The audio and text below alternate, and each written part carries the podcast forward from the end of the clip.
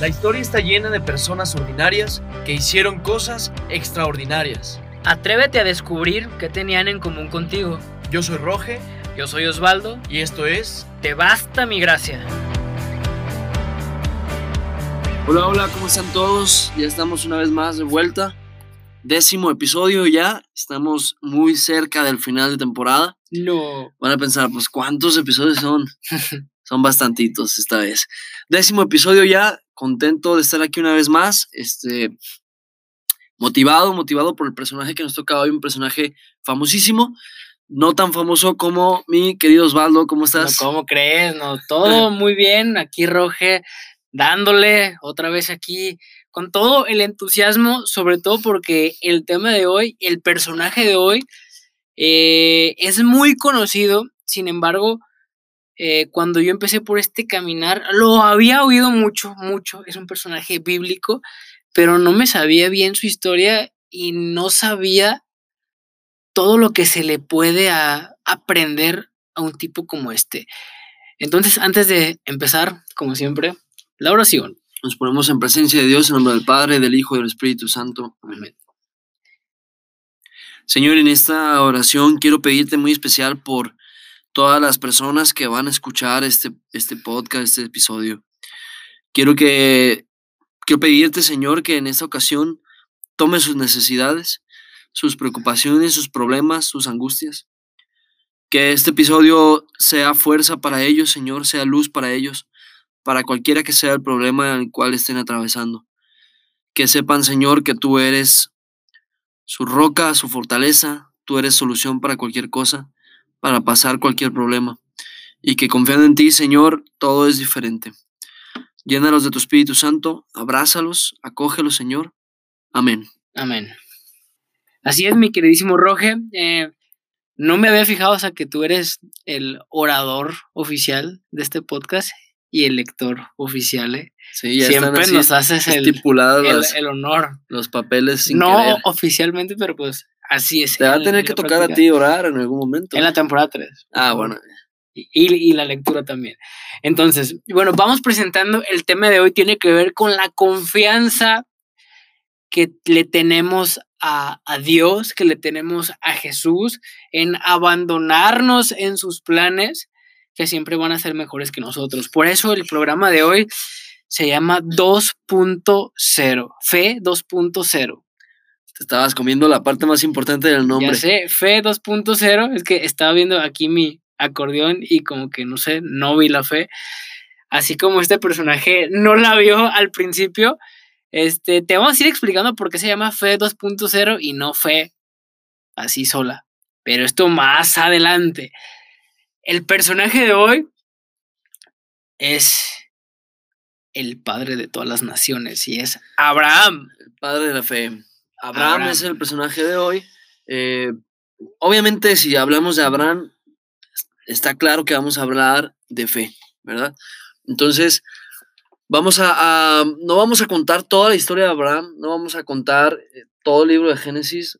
Claro está, eh, aquí viene una vez más la invitación a que tú en tu casa leas, estudies el libro de Génesis, estudies este, la vida de Abraham y de los, lo de los primeros padres. Pero sí, entonces vamos a, a enfocarnos un poco en las actitudes de Abraham ante la, la- el llamado de lo que Dios le pedía, ¿no? Y de ahí vamos a descubrir por qué este, ya ven que nos venimos nosotros manejando títulos este, vanguardistas, novedosos, FED 2.0 o es 0.2, Fe 2.0. 2.0. 2.0, así quedó más chido. Entonces, ¿cómo empezamos con este personaje, con Abraham? Eh, Dios siempre empieza llamando. Abraham, o sea, pues no hay mucho contexto, simplemente en la Biblia aparece de que pues era un anciano y, y Ya pues ahí andaba, ahí andaba. Y Ahí alrededor de los ochenta y tantos años lo agarró. sí, sí, sí, y, y Dios lo llama, lo llama para algo muy grande y para eso vamos a leer esta primera cita. Es está en el libro del Génesis, capítulo 12, versículo 1. Yahvé dijo a Abraham, vete de tu tierra, de tu patria y de la casa de tu padre a la tierra que yo te mostraré. De ti haré una nación grande y te bendeciré. Engrandeceré tu nombre y sé tú una bendición. bendeciré a quienes te bendigan y maldiciré a quienes te maldigan. Por ti bendecirán todos los linajes, se bendecirán todos los linajes de la tierra. Palabra de Dios. Alabamos, Señor. Ahí está el primer llamado que Dios Padre le hace a Abraham. O sea, salte de tu zona de, confort. Levántate, papá. Levántate y vete de ahí. Aquí suena muy fácil. Aquí suena muy fácil. ¿Por qué? Porque Abraham le dice que sí, o sea, no titubea, pero imagínate tú que nos estás escuchando, no sé cuántos años lleves viviendo en donde estás, Con tus en papás. tu casita, con la familia, y que de repente, o si ya, ya tienes hijos, que Dios te, te dijera así de un día para otro, como vas, como vas, aquí no es tu lugar, aquí no vas a estar a plenitud, vete de aquí. Y todas las promesas que le hace. ¿Le dirías que sí tú a Dios así de, de rápido? ¿Renunciarías así a un trabajo, a un noviazgo? A, no lo sé. A la comodidad de estar en un lugar donde ya tienes todo, ¿no? Entonces, sí está, está muy grueso. Digo, yo, yo me pongo a pensar, si a mí Dios me hablara y me dijera ahorita, vete de donde estás, y dices, ¿a dónde me voy? ¿Y qué voy a hacer allá? ¿De qué voy a comer? O, qué, o sea, no, no conozco a nadie. Pues así fue, y Abraham se levantó, agarró a su mujer, y vámonos. Se fue a, a, la tierra de Canaán. Vamos a ir definiendo la fe desde ahorita. La fe es un don, es un don y, y tiene que ver precisamente con no confundir la fe con estar con las dos manitas juntas y decir, Dios, mándame un novio, mándame una novia, mándame un buen trabajo, eh, concédeme esto que tanto quiero. No, la fe es activa. Mencionamos en el episodio anterior, haz tu parte. Hay veces que Dios no, no te va a revelar todo su plan porque de hecho pues ahí ya no habría fe, o sea, porque te está dando como la prueba y fe pues es creer sin pruebas. No le dice ni de qué va a comer, como tú, tú bien mencionabas, no le dice el cómo, le, le dice el qué. Y muchas veces, o la mayoría de las veces, Dios trabaja así, te dice el qué, pero no te dice el cómo, porque en ese proceso de fe es en donde te vas a forjar. Y como bien decía Roge, no vamos a contar toda la historia de, eh, de, Abraham de como tal cual como viene en la Biblia, pero sí un resumen ejecutivo. Entonces Abraham le dice que sí. Hasta este momento, eh, esta fue una prueba amateur. O sea, fue de tercera división esta prueba y la pasó. Por eso hasta aquí la, la fe va bien, va bien. Pero lo que pasó. Primer check. Primer check. Más adelante resulta que, como ya conocemos a Abraham, no, Abraham y su esposa Sarai no podían tener hijos, ¿verdad? Entonces, eh, bueno, aquí me detengo un poquito porque a lo mejor habrá quien diga que no se llama Sara. Sí, Sarai se convierte después en Sara, ¿no? Pero allá vamos un poco Para más. Igual vamos. Abraham. Deja de ser Abraham para ser Abraham. A Dios le gusta cambiar los nombres porque te cambia de como de misión. Abraham, el primer llamado le da con todo. Dios le hace promesa, que es te voy a dar una tierra, te voy a dar una tierra nueva Y descendencia. y descendencia. Es aquí en donde empieza esa prueba un poquito en un la nivel. segunda prueba. ¿Por qué? Porque él ya era un anciano, o sea, e- era un viejo y su esposa también, pero su esposa era estéril. Era estéril. Entonces dice la Biblia que, o sea, que se rieron literal a carcajadas de eso. O sea, yo ya estoy viejo, o sea, ¿cómo me dices que me vas a, a prometer esto? O sea, un hijo. Él con 99 años y Sara con 90 años. con 90, o sea, y no solamente le dice, eh, te voy a dar descendencia, sino que descendencia, o sea, va a ser más numerosa que las, las arenas del estrellas. mar y que las estrellas. Entonces muchas veces uno, uno se va como por la finta, o sea, él pudo haber pensado, o sea, ¿me vas a hacer papá de un millón de hijos a mis 100 años? Dios no trabaja de esa forma. O sea, es ver más allá, porque sí se lo iba a cumplir, pero de otra manera, no necesariamente que él en primera línea fuera como el papá de toda esa multitud. Entonces, aquí es en donde le falla, le falla esa fe. ¿Y qué es lo que hace en su desesperación? pues como veía que su esposa estaba estéril, eh, tenía una, pues una, Una doña, criada. una doña que le hacía pues toda la limpieza Así, eh. y, y, pues... Perdón por la palabra, ¿eh? Así está en la palabra de Dios. Me quedé pensando que sonó muy feo. Decía una criada, pero era, pues era la criada de Sara, ¿no? Era la mujer que les ayudaba ahí con los que por la, la limpieza y Este, es la misma Sara quien le propone a Abraham. Le dice, ahí está esta mujer, pues igual la descendencia podemos tenerla con ella. Y pues sí, le tiene relaciones con, con, con esta mujer y ahí nace Ismael, ¿verdad? Eh, pero aún así después de esto, eh, seguían sin creer y es donde fallan, como dice Osvaldo. La primera prueba la pasaron, que fue salir de su ciudad donde vivían, y la segunda prueba es donde falla y duda. Y aquí es donde cae, y aquí es donde nosotros muchas veces, a pesar de que hemos visto muchos prodigios de Dios, podemos volver a caer y volver a fallar. Sara y, y Abraham no, no esperaron como tal la promesa y quisieron resolver la forma, quisieron resolverlo A su fácil. forma, a lo fácil, de una manera diferente y, y, y- y de una manera en la que no era la que Dios quería. Entonces, fallan con esta actitud, con esta acción, fallan a esa promesa, a esa fe, a esa confianza en Dios. ¿Cuántas veces nosotros sentimos que ya pasó mucho tiempo de algo que nos prometió Dios? Dios nos hace promesas a través de la oración, a través de mensajes de otras personas, de su palabra, pero pueden pasar dos, tres, cuatro, cinco años y sentimos que ya se tardó mucho tiempo, ¿no? Y, y entonces buscamos resolverla a nuestro modo o buscamos interpretar, ah, a lo mejor Dios quería que yo hiciera esto, híjole. o a lo mejor Dios quería que yo pasara por esto.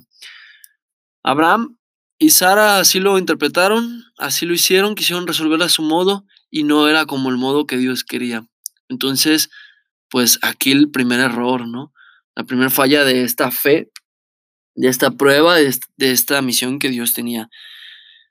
Híjole, nosotros muchas veces nos equivocamos al tomar decisiones, al querer adelantarnos a la voluntad de Dios, al querer cambiar o, o jugarle a, a- a Dios, pues, jugarle a ser Dios y resolver las cosas diferente, pues, aunque por más que, que sabemos que tenemos que esperar, que ser pacientes, que tenemos que aguantar y- y buscar la voluntad de Dios, nos desesperamos y buscamos hacer las cosas de mil formas. La verdadera fe implica paciencia, porque no es cuando nosotros queremos, ni de la forma en como nosotros queremos, que eso es un capricho.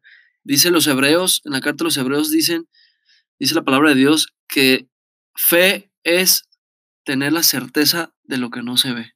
Exacto. Él no tenía todavía a su hijo y se desesperó. O sea, a pesar de que la primera prueba sí la pasó, ya la segunda, que era más fuerte, no la pasó. No la pasó. Y aquí eh, tú pudieras pensar, chin, o sea, pues, ¿cómo le va a ir con Dios? Y Dios aquí pues toma una actitud de misericordia, porque en vez de, de restregarle en la cara, "Ah, te dije que te esperaras, pues ¿por qué no me tienes fe? Ahora ya no te voy a cumplir lo que te cumplo. Híjole, toma una actitud de literal Padre misericordioso y lo que hace es que le dice, o sea, que va a renovar lo que le había dicho. O sea, quiero hacer una alianza y te lo voy a, a prometer otra vez. 2.0, por eso se llama 2.0, o sea, te lo voy a prometer otra vez. Como aquel episodio, una segunda oportunidad. Ajá.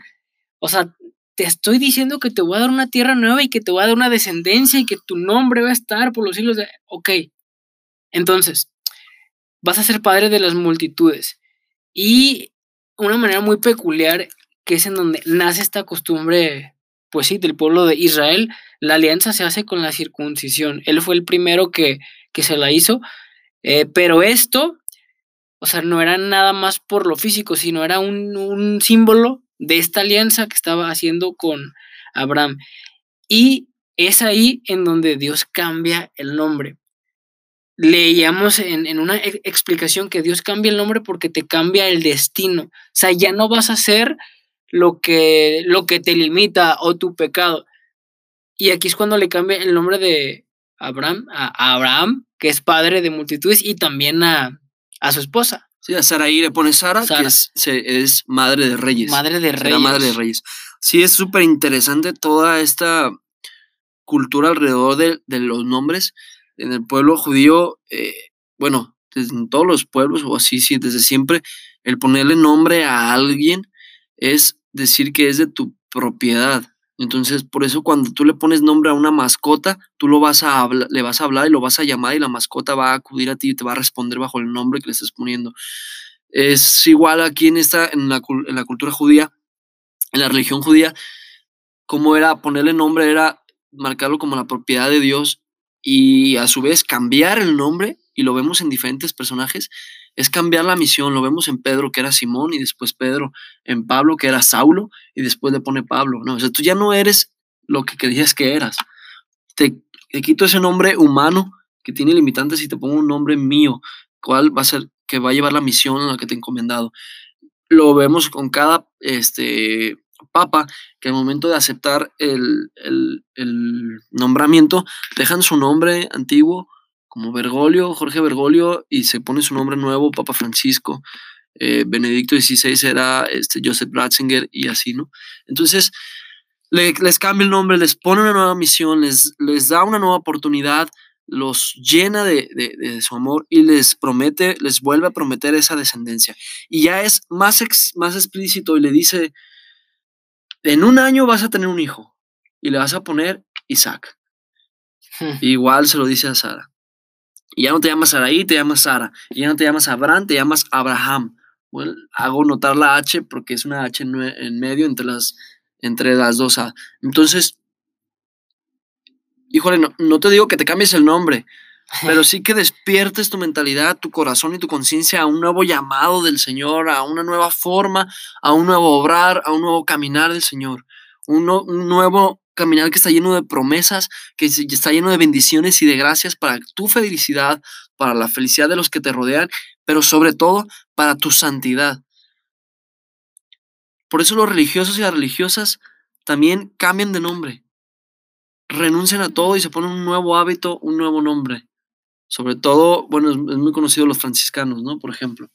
Me llama mucho la atención de que Dios cambia el nombre a todos estos que tú has mencionado hasta que están dispuestos en un corazón de fe, hasta ese punto. ¿Y qué quiere decir cambiar el nombre ya puesto aquí en pleno siglo XXI? Que tu historia no debe de terminar mal.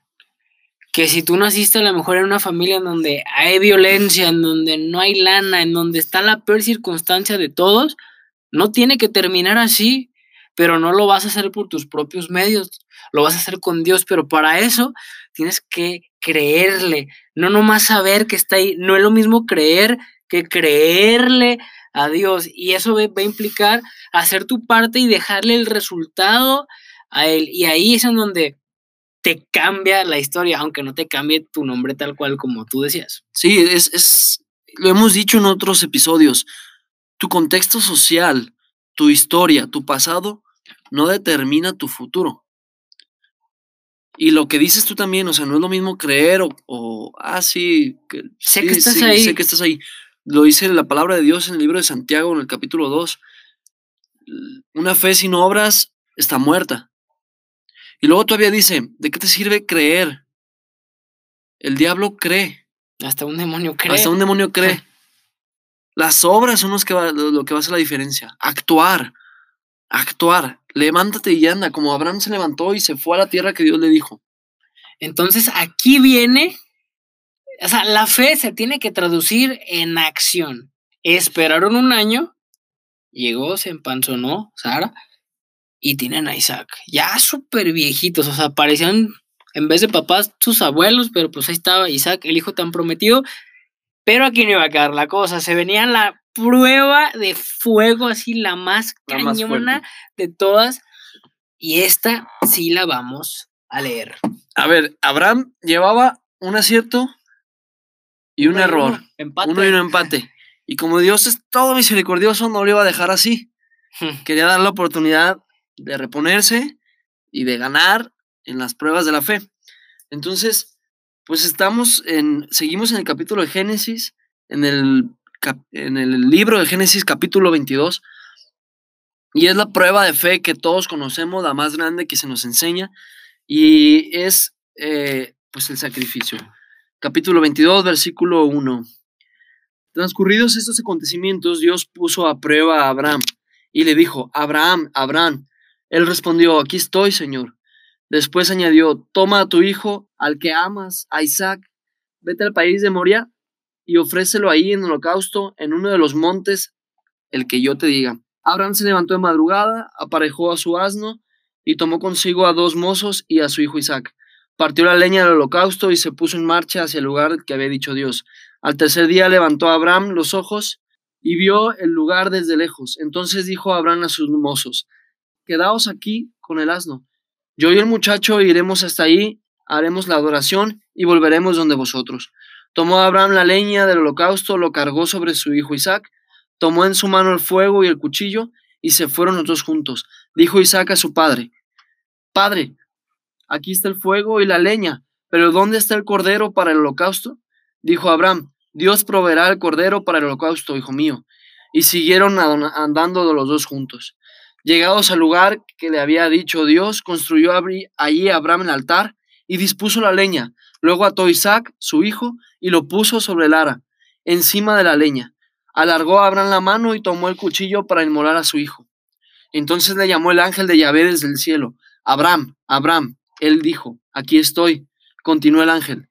No alargues tu mano contra el niño, ni le hagas nada, que ahora ya sé que eres temeroso de Dios, ya que no me has negado a tu hijo. Palabra de Dios. Te alabamos, Señor. Híjole, buenísima. En resumen, la prueba fue, tienes que sacrificar a tu único hijo por el que tanto... 100 años esperando por él, ya lo tiene. Mátalo. Y mátalo, entrégamelo. sacrifícalo, dámelo a mí. Híjole, y él lo hizo. O sea, pasó la prueba, pero con honores, o sea, se reivindicó. Y Dios quiere hacer lo mismo contigo. Hoy quiero preguntarte, ¿quién es ese Isaac en tu vida? esa cosa, esa persona, ese trabajo que es tu todo y que dices, no, es que esto es mi todo, o sea, ¿cómo lo voy a sacrificar? Es que Dios jamás me pediría esto porque si Dios es amor, ¿por qué va a querer que, me sienta mal? ¿Por, por, qué me va a quitar algo que, que me hace bien? Porque el amor sin, sin prueba, pues ¿qué es? Es paternalismo, es, es chiquear. Es que es muy extremo eso y que no fue extremo lo que hizo Jesús por ti, por mí, que no Dios dio a, su único hijo y él sí murió, porque ese es el verdadero cordero que sí murió, prefigura de cordero, aquí también. Sí, sí, está muy, está muy fuerte. eso que dices de quién es tu Isaac o qué es tu Isaac, híjole, lo hemos comentado, ¿qué es eso al que tú estás aferrando, no?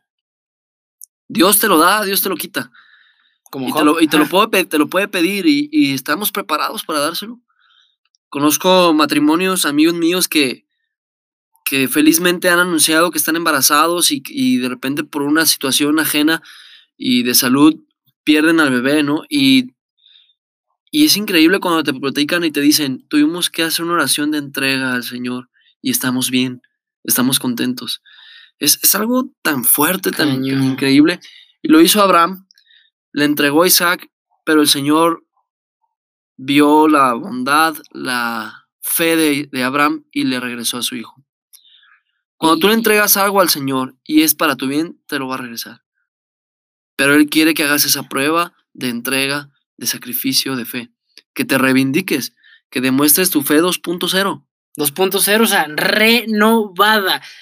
Y no solamente se lo regresa, sino que sí le cumple la promesa. Obviamente no de la forma que él hubiera querido ni en ese momento, porque... Pero fíjate la grandeza de esa promesa. Sí, o sea, de Isaac sale Jacob. Jacob y de Jacob. Y todo el linaje. Las doce tribus y de ahí, pues ya. Pero a lo que voy es, la prueba que realizó Abraham, que acertó, que pasó con 10, nos trajo la bendición a todos, a todas las naciones. Tú y yo, y tú que me escuchas, que eres un cristiano y que proclamas la palabra de Dios, que recibes la palabra de Dios, somos fruto de esa acción de Abraham hace miles, miles de años.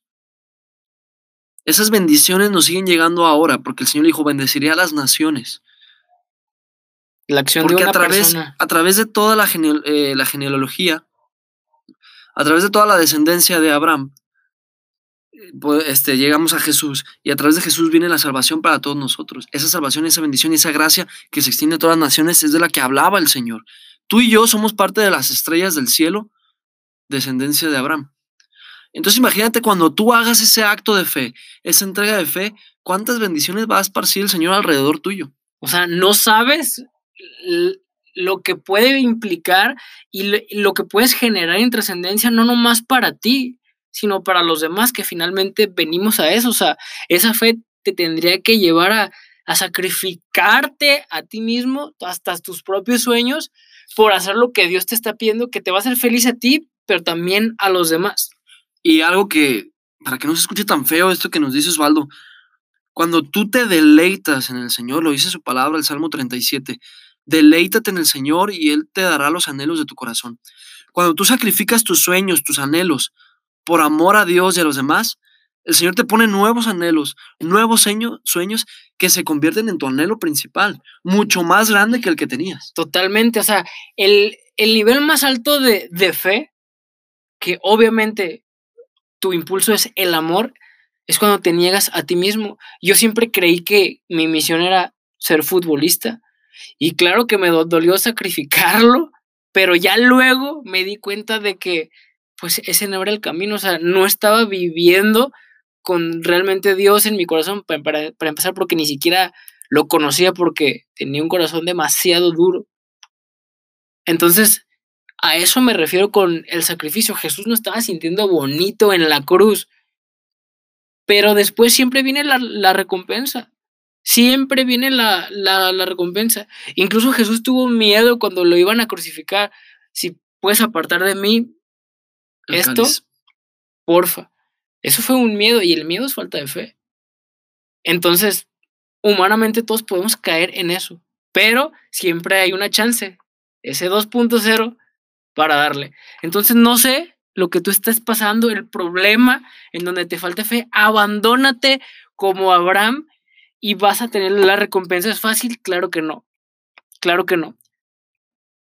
Pero siempre se puede. Entonces, hasta aquí llegamos en este programa. Eh, te deseo las mayores bendiciones. Pide la fe porque es un don, no te la vas a dar tú solito. Pídela todas las veces. Es más, pídela hasta sin fe.